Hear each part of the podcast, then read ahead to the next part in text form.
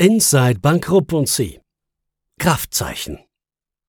Sylvie Plattner war verunsichert, als ihr Chef trotz mehrmaligem Anklopfen nicht reagierte. Nach längerem Zuwarten öffnete sie behutsam die Bürotür und stellte mit Erleichterung fest, dass Fritz Holliger den Kopf auf die Tischplatte gesenkt, bloß eingenickt war. Sie zögerte abermals, bevor sie schließlich auf Zehenspitzen den Raum betrat, um die für Holliger ausgedruckten Mails im Eingangsfach abzulegen und dabei sah sie ihn, den dunklen Fleck, der gut sichtbar unter seinem verrutschten Hemdskragen hervorlugte.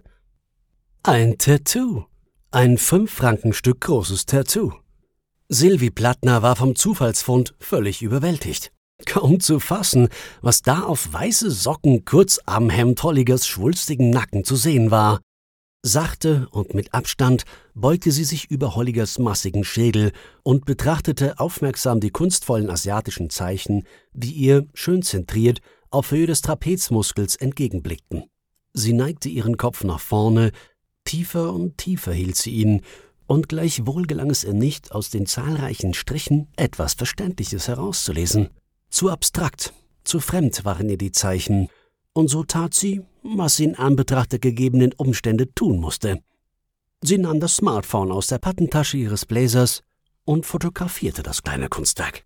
Der Private Banker hatte sich das Tattoo nach einem feuchtfröhlichen Pokerabend in einem dieser 24-7 geöffneten Tattoo-Studios in der Altstadt stechen lassen.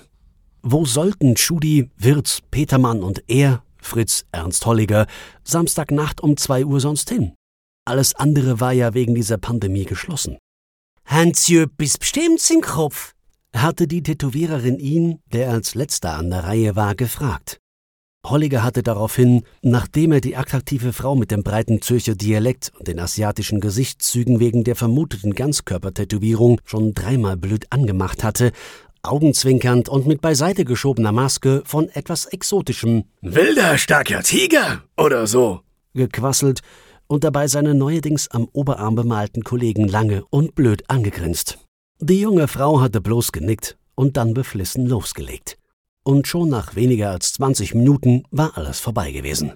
Sylvie Plattners sur place gestaltete Recherche blieb trotz großem Aufwand bis Arbeitsschluss ohne Erfolg, weshalb sie das Foto um exakt halb fünf unter der Vorgabe strengster Vertraulichkeit wohlverstanden an ihren Kollegen Lars Wittmer vom Zahlungsverkehr weitersandte, von dort ging das Foto postwendend an Sandro Pfeffli vom Private Banking und von diesem an Petra Lemm von Compliance und mindestens fünf weitere Adressaten. Doch auch die hochspezialisierten Compliance-Investigationen blieben ohne Ergebnis, weshalb Lemm sich nach reiflicher Überlegung entschloss, Serena Steiner von der internen Revision einzuschalten.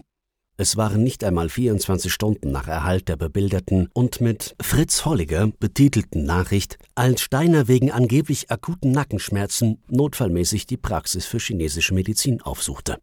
Herr Alex, wissen Sie, was die Zeichen hier bedeuten? fragte sie ihren Therapeuten bei der Begrüßung und streckte ihm das Foto mit Holligers Tattoo entgegen. Alex Feng nahm das Smartphone in die Hand und schaute sich das Bild lange an. Er schien ein wenig irritiert und schüttelte mehrmals verständnislos den Kopf. Steiner befürchtete bereits, ihn und seine Gefühle mit ihrer Frage verletzt zu haben, und sie hatte auch schon eine passable Entschuldigung parat, als sie hinter seiner Maske plötzlich und unerwartet ein angedeutetes Schmunzeln wahrnahm.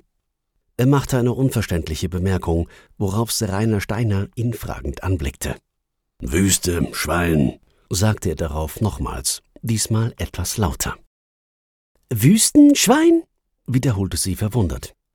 Nein, nein, insistierte er. Wüstes Schwein.